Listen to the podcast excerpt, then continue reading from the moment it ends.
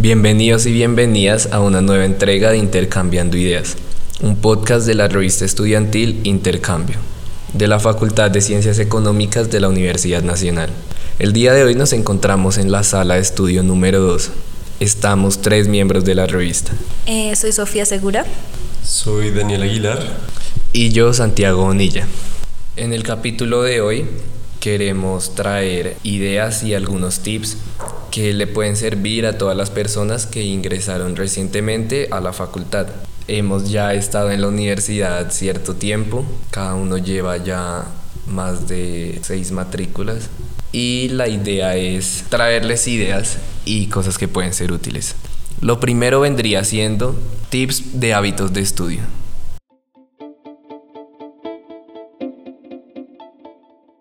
Caso personal, siendo yo estudiante de octavo semestre, me he dado cuenta que uno de los principales problemas es hacer la mediación entre como vida académica y el aprovechar también espacios con amigos, con conocidos, el salir.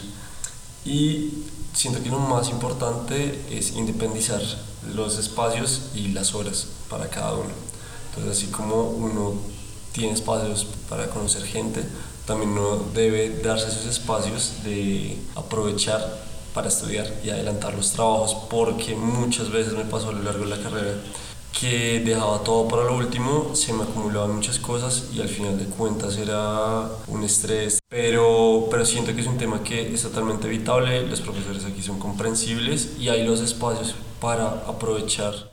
Es importante tener un lugar donde tú sepas que eres bueno estudiando ahí, donde tú sepas que pues trabajas bien y donde sabes que no vas a tener tantas distracciones. Aquí en la universidad hay distintos espacios dependiendo de los gustos de cada quien. Por ejemplo, tú, Daniel, ¿en dónde acostumbras ir a estudiar? Para mí mi lugar favorito en el que me he dado cuenta que he sido muy muy productivo ha sido el edificio de ciencia y tecnología, el conocido CEITE. Allá digamos que tiene una ventaja que hay muchos conectores para los computadores y uno necesita cargar un celular, además tiene cafetería en el último piso, los atardeceres en especial son muy, muy bonitos y también tiene computadores el edificio, entonces ha sido para parciales excelente. Además que cierra hasta las 9, 10 de la noche por lo general, entonces uno tiene un buen tiempo para poder estudiar.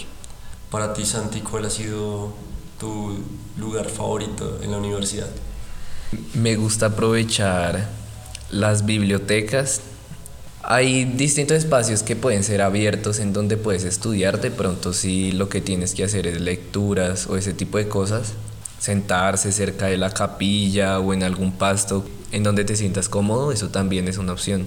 Juliana, ¿tú dónde habitúas estudiar?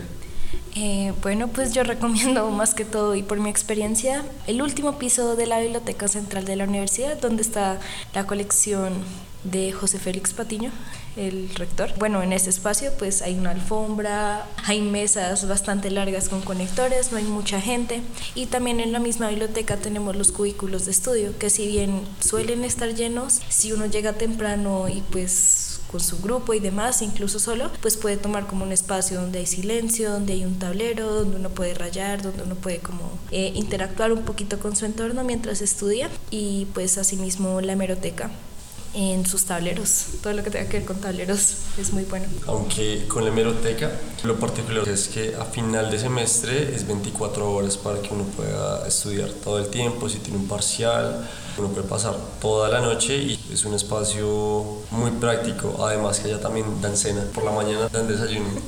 Sin embargo, yo no soy fiel creyente de que trasnocharse sea la solución. Es también bueno darse como espacios porque si uno sigue derecho toda una noche estudiando, en el parcial a veces uno se le olvidan las cosas. Entonces también una recomendación es darle buen tiempo de sueño en épocas de, de parciales. Y ahora que mencionan a la meroteca, es como un buen ritual o una buena reunión ir con varios compañeros y compañeras a estudiar. Cuando el semestre ya va avanzado y se empieza a poner pesado, es muy útil tener tu grupo tu parche para que puedas estudiar en donde sepas que todos y todas se van a apoyar en ese propósito.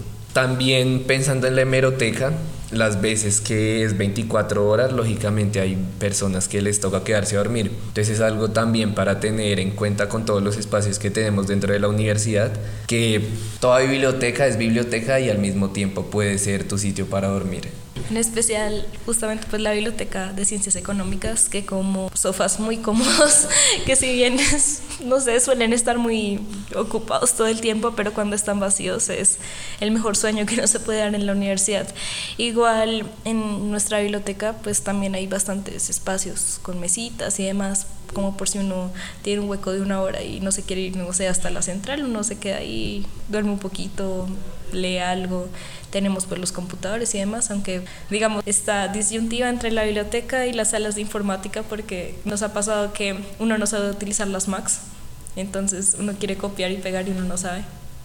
Dentro de la facultad también uno puede ahí defenderse bastante bien. Y un espacio relacionado también con ese tema de informática y de computadores está la unidad de análisis en ciencias económicas que se encuentra en el segundo piso del edificio 310. En lo personal conocí este lugar ya muy tarde, pensaba que era un lugar cerrado, cualquier persona puede entrar, ellos manejan sus horarios, además brindan cursos libres en, temas de finanzas y son muy, muy prácticos también. Es un espacio muy bueno para aprovechar, tanto para estudiar, y uno necesita trabajar también, es muy, muy bueno. Esos espacios que tenemos en la facultad, siento que hay que aprovecharlos porque no todas tienen tantas salas de informática como nosotros. Entonces es bastante útil. Cuando habían clases virtuales y eso, si tengo una monitoría virtual, irla a ver en alguna sala informática porque de cierta forma colabora que todos estén estudiando y pues son espacios sin mucho ruido. Pensando también en los demás espacios que tenemos en la facultad, no solo para estudiar o para trabajar, sino para pues para parchar, para compartir con las personas bueno, hay uno que siempre se empieza a utilizar y luego se abandona nuevamente, que es como la terraza del segundo piso del 310. Ese es un buen sitio, es un espacio abierto que tiene una vista muy bonita de la facultad como tal y tiene sus ventajas para almorzar, es un sitio calmado, no hay mesas, entonces generalmente no está tan lleno, pero es un buen espacio para pasar el tiempo. Sí, totalmente de acuerdo, Santi. Ya hablando para espacios de esparcimiento, pues que son de la universidad, pero también lo, brindan las papelerías. En la facultad encontramos dos papelerías, en el edificio 311, y una de esas, ellos alquilan balones, alquilan juegos de mesa, alquilan frisbees, alquilan diferentes artículos para uno también poder parchar, divertirse y en el paso del 310 creo que muchos también hemos tenido momentos ahí para disfrutar y para jugar. ¿Ese pasto dónde queda? Eh, queda al frente del edificio 311 hacia la 30. Como tal, uno solo pasa la calle, ahí está, al lado de los árboles, ahí también antes hacían los torneos de fútbol. Entonces hay grandes recuerdos ahí. Y hablando del pasto, pues también es como un lugar predilecto para cuando vamos a almorzar. Pues el almuerzo es un momento muy especial en, la facultad, más que todo porque tenemos pues la cafetería. Pues en cuanto a ese tipo de hora en espacio, pues yo recomendaría no dejarse tardar muy poco porque las filas son bastante, bastante largas, tanto para los hornos como para el almuerzo de la cafetería. Entonces, si ven que la fila está muy larga, eh, la facultad de Derecho está al frente y pues suele tener como menos personas a la hora de, por ejemplo, calentar los almuerzos y demás. Quedan bastante cerquita de la facultad o puedes ir a una hora tipo una y media o doce y media, que todavía no hay mucha gente. Aprovechando que Daniel mencionaba de las fotocopiadoras también en bienestar prestan hasta las 4 de la tarde tableros de ajedrez, balones y juegos de mesa. Otra cosa que genera confusión y pues muchas preguntas cuando uno una es un primíparo o primípara es la inscripción de materias, porque el CIA pues no es la plataforma más amable, muchas veces es difícil poder decidir qué materias son las que quieres ver, estar pendiente de los cupos. Es generalmente una situación algo complicada que tiene que vivir cada estudiante. Mm, sí, por ejemplo, pues una experiencia en mi segundo semestre fue que en realidad no sabía en dónde se generaban las citas, no sabía si me la enviaban por correo, si tenía que revisarla en algún lado, hasta que pues por fin alguien me dijo, no, tienes que revisarlas en la plataforma, en el CIA, y yo como, ah, ok, ¿y ahora qué hago? Entonces es como tener cuidado con eso en la parte académica, donde está la historia, donde está también las inscripciones, ahí uno puede ver todo eso.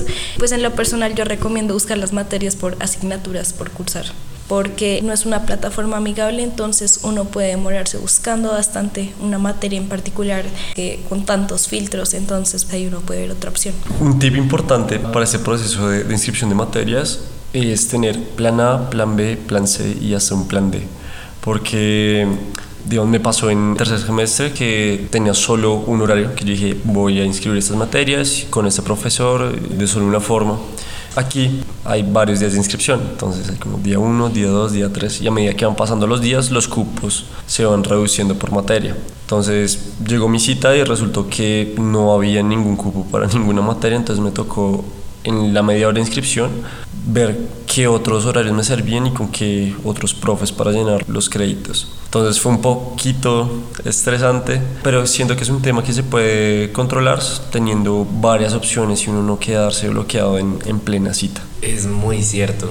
Y muchas veces hay materias que hay como un profesor o profesora con la que todos quieren inscribir.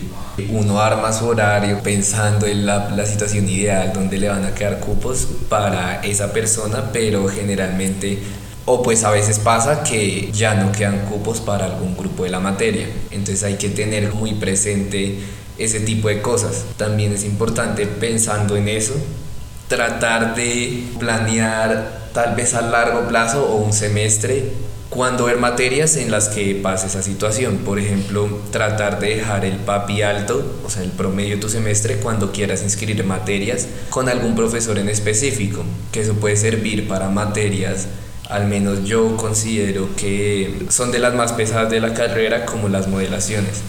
Hay profesores que dan esa materia y que son conocidos y tienen fama por lo exigentes que son a veces con los estudiantes. Entonces es bastante útil aprovechar semestres en donde hayas tenido un buen promedio para inscribir ese tipo de materias. Digamos en la parte de las microeconomías, macroeconomías, que pues en el pensum actual son tres de cada una, pues hay, hay varios grupos para cada una y tienen enfoques diferentes. Obviamente como que se suelen ver las mismas temáticas, pero cada profesor le da su enfoque, ya sea, no sé, ortodoxo, heterodoxo, de crítica, más formal. Entonces pues, eso va a gusto de cada quien a veces como que uno quiere meter con tal profesor y bueno, lo que decíamos ahorita que es bastante complicado por el tema de los cupos. Ya hablando de ese tema de materias complicadas, pues yo creo que para todos siempre hay un grupo de materias o un tema que es difícil asimilar o no tenemos tanta afinidad con eso, entonces nos cuesta un poquito más. Entonces me gustaría saber, chicos, para ustedes, cuál fue esas materias que le sacaron canas estudiándolas?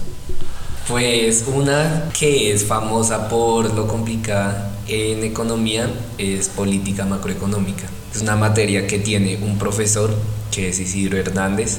Bajo mi concepto es muy buen profesor y sabe bastante, pero su forma de calificar son con tres parciales únicamente que sí o sí hay que pasar y no son los parciales más fáciles. Entonces, Pol Macro es una materia para tener en consideración y prepararse bien para poder pasar esta materia de la mejor forma. Mm, la que yo destacaría es la muy famosa Econometría 2, que si bien es una materia que a mi parecer es increíble, es muy chévere, uno aprende bastante. Es muy pesada, digamos que hay personas que se atreven a meter Pol Macro y Econometría 2, pero meten las dos y ya, porque digamos que ambas materias como de las más pesadas de toda la carrera. Sí, concuerdo con, con ustedes dos. En mi caso yo resaltaría modelación dinámica, que fue una materia que me costó, además en, en ese entonces la vi virtual, y era un tema de, de en serio darle trabajo a, a los ejercicios que brinda el profe, preguntar mucho, asistir a monitorías, creo que es un tema fundamental cuando a veces uno siente que la clase no es suficiente para uno poder asimilar todos los conocimientos y toda la información que se da. Además que al ser los monitores son estudiantes también de la facultad, entonces es mucho más ameno el, el, tema a veces de hacerle preguntas, de charlas con ellos, de decir, oye, mira, me siento perdido en tal tema. Son espacios muy útiles. Y modelación dinámica fue ese tema de, de ir a monitorías, de darle trabajo. Al final como que dejé acumular varios temas, pero se pudo sacar adelante. Aprovechando para promocionar el podcast Intercambiando Idea de los Monitores para que lo vayan a escuchar. También es muy interesante ver esa perspectiva. Sí, en él discutimos un poco sobre esta labor de los y las monitoras. Y de pronto este podría ser el último consejo. Es bien importante aprovechar los espacios que nos brinda la universidad para formarnos, que uno de ellos son las monitorías. También concuerdo con Daniel, las materias de matemáticas son bastante útiles las monitorías, creería que es cuando más las utilizamos, pero en general todas las monitorías pues son muy útiles. Digamos que si no tienen tiempo para asistir a las monitorías en específico de la facultad, la universidad ofrece espacios como los grupos de estudio autónomo, que es el GEA, donde pues hay estudiantes de otras facultades, también acá, que enseñan más que todo estos temas de matemáticas, cálculo, álgebra, cálculo integral, no sé, modelación estática, dinámica, estadística para econometría. A veces cuando uno tiene una pregunta muy específica en un momento donde no hay una monitoría, uno puede asistir allá y le pueden colaborar. También allá hay mesas de trabajo y tableros en un caso de que tengan un parcial o, o algo así. Eso fue todo por hoy en un capítulo más del podcast Intercambiando Ideas, un podcast de la revista Intercambio. Espero les haya servido la información, que la puedan compartir, la puedan difundir entre sus compañeros, conocidos y demás, para que aclaren esas dudas que en el día a día nos invaden y no tenemos una respuesta clara o a veces no sabemos a quién preguntar.